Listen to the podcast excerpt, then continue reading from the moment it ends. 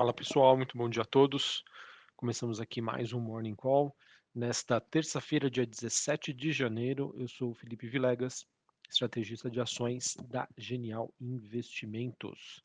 Bom pessoal, para essa terça-feira, a gente começa o dia é, em que nós observamos os ativos de risco operando com leve viés negativo. É, falando é, dos ativos então nos Estados Unidos, a gente tem S&P futuro caindo 0,22, Dow Jones caindo 0,17, Nasdaq caindo 0,30. O VIX, que é aquele índice do medo, subindo 2,7, mesmo assim numa região super tranquila, região dos 20 pontos, enquanto nós temos o dólar index DXY subindo 0,26 a 102,47 pontos, taxa de juros de 10 anos nos Estados Unidos com alta de 1,15 e no caso Bitcoin subindo 1,29 na faixa ali dos 21 mil dólares a unidade. É, olhando para os mercados norte-americanos, o destaque desta semana vai, vai ficar por conta dos destaques dos resultados perdão, corporativos trimestrais, em que a gente tem os balanços do Goldman Sachs e do Morgan Stanley, de, a expectativa de divulgação para hoje, antes da abertura e após o fechamento do mercado, destaque, destaque para o resultado da United Airlines, lembrando né, que hoje os Estados Unidos voltam de um feriado, ontem feriado de Martin Luther King. É, ainda falando sobre a temporada de balanços das 29 empresas do S&P 500 que já divulgaram seus resultados, até o momento 24 superaram as expectativas dos analistas, ou seja, né, um ratio aí bastante interessante.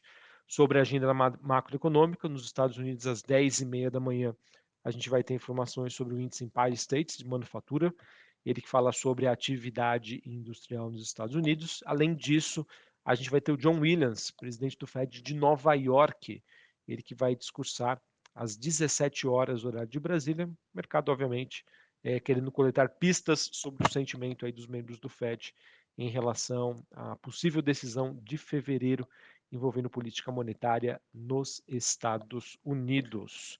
Bom, falar agora sobre os mercados asiáticos. Bolsa de Xangai na China teve uma queda de 0,10, Hong Kong queda de 0,78 e a bolsa japonesa teve uma alta de 1,23.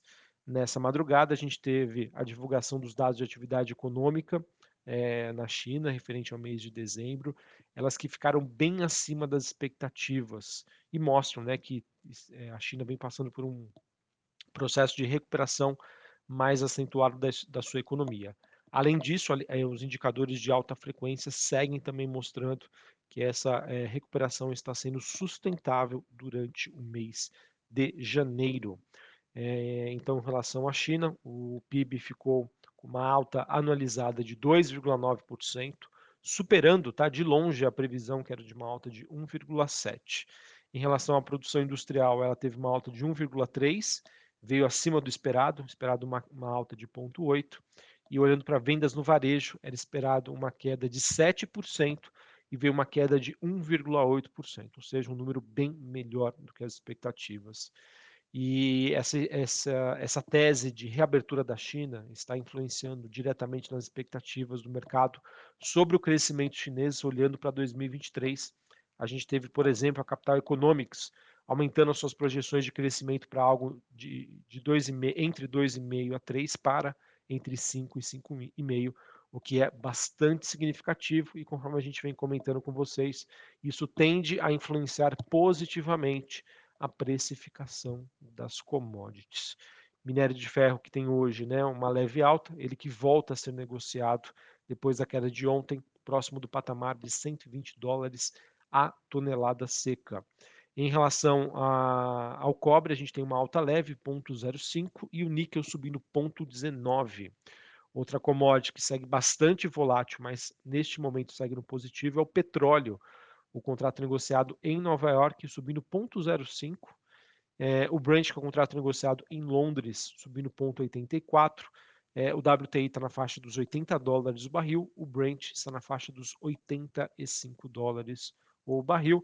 Lembrando que é, esse movimento que a gente vem acompanhando nos últimos dias obviamente que se dá pela influência de dados melhores e expectativas melhores em relação à economia chinesa. E falando so sobre Europa, a gente tem neste momento Londres caindo 0,22, Paris queda de 0,24 e a Bolsa de Frankfurt na Alemanha queda de 0,16. É, a gente teve a divulgação recente de números mais positivos relacionados à economia europeia. É, no Reino Unido, a gente teve dados de desemprego que mostraram alguma acomodação, ainda está em um patamar robusto.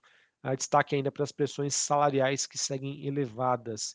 E dentro desse cenário, a gente tem uma expectativa de que o Banco Central inglês ainda mantenha seu estágio de alerta é, na busca de uma política monetária contracionista. Sobre a Alemanha, a gente teve a divulgação dos dados de inflação. Olhando para a inflação anual, a gente teve uma desaceleração a 8,6%. É, e olhando né, para a variação mês contra mês, a inflação na Alemanha recuou 0,8%. E, no caso, essas variações aí confirmam as expectativas do mercado é, de que o pior pode ter ficado para trás e esses números acabaram vindo, vindo em linha com as expectativas. Tá? Então vamos acompanhar essa situação.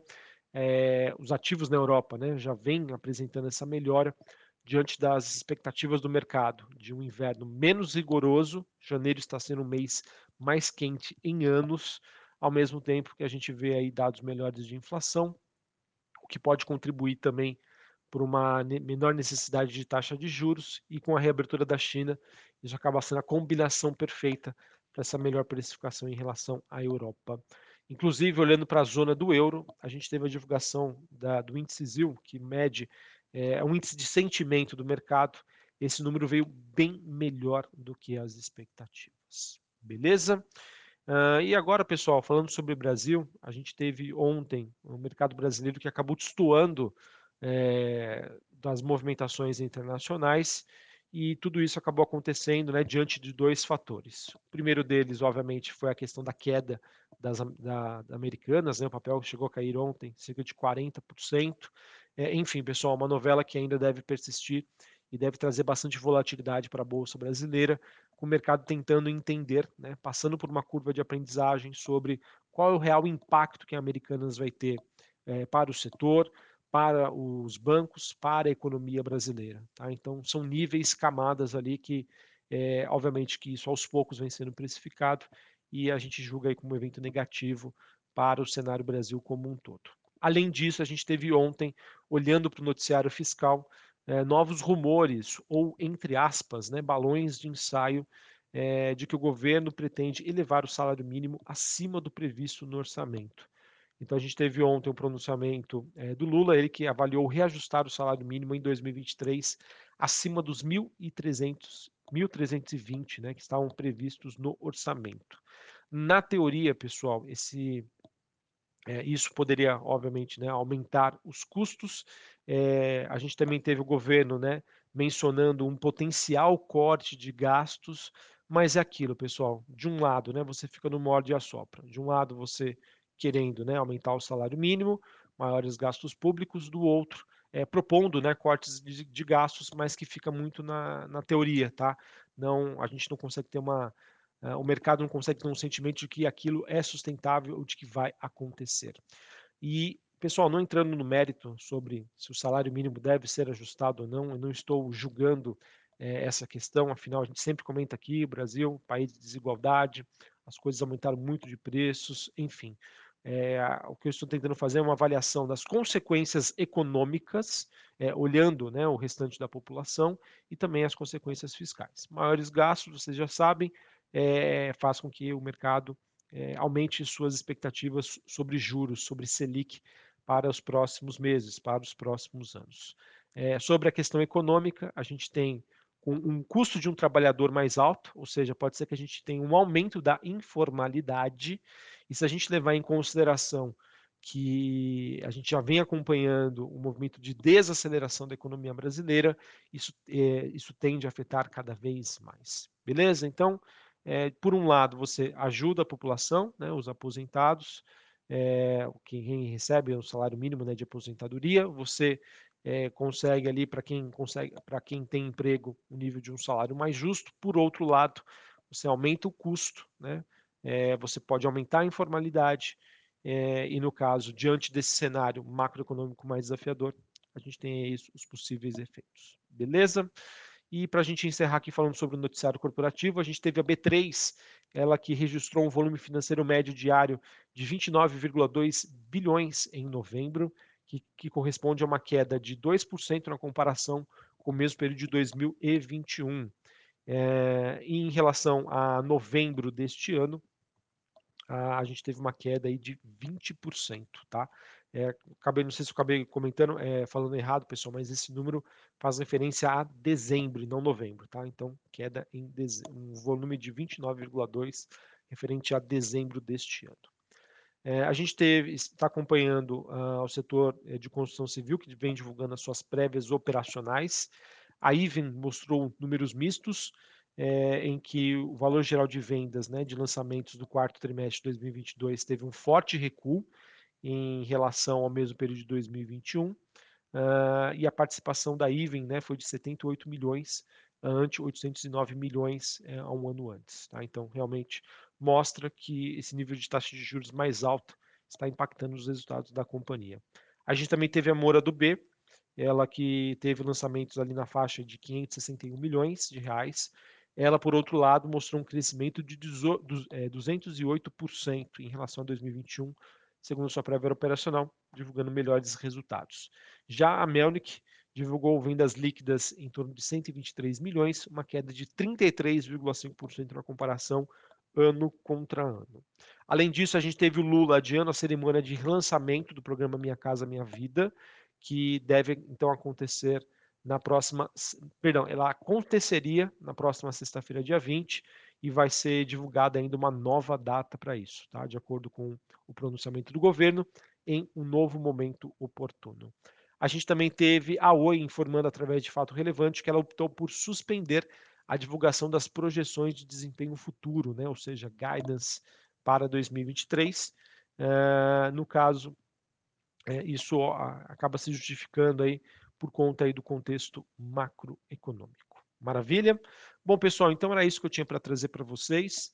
Hoje a gente pode ter aí um dia positivo olhando para a bolsa brasileira, com foco nas exportadoras, dados melhores da China, recuperação dos preços das commodities.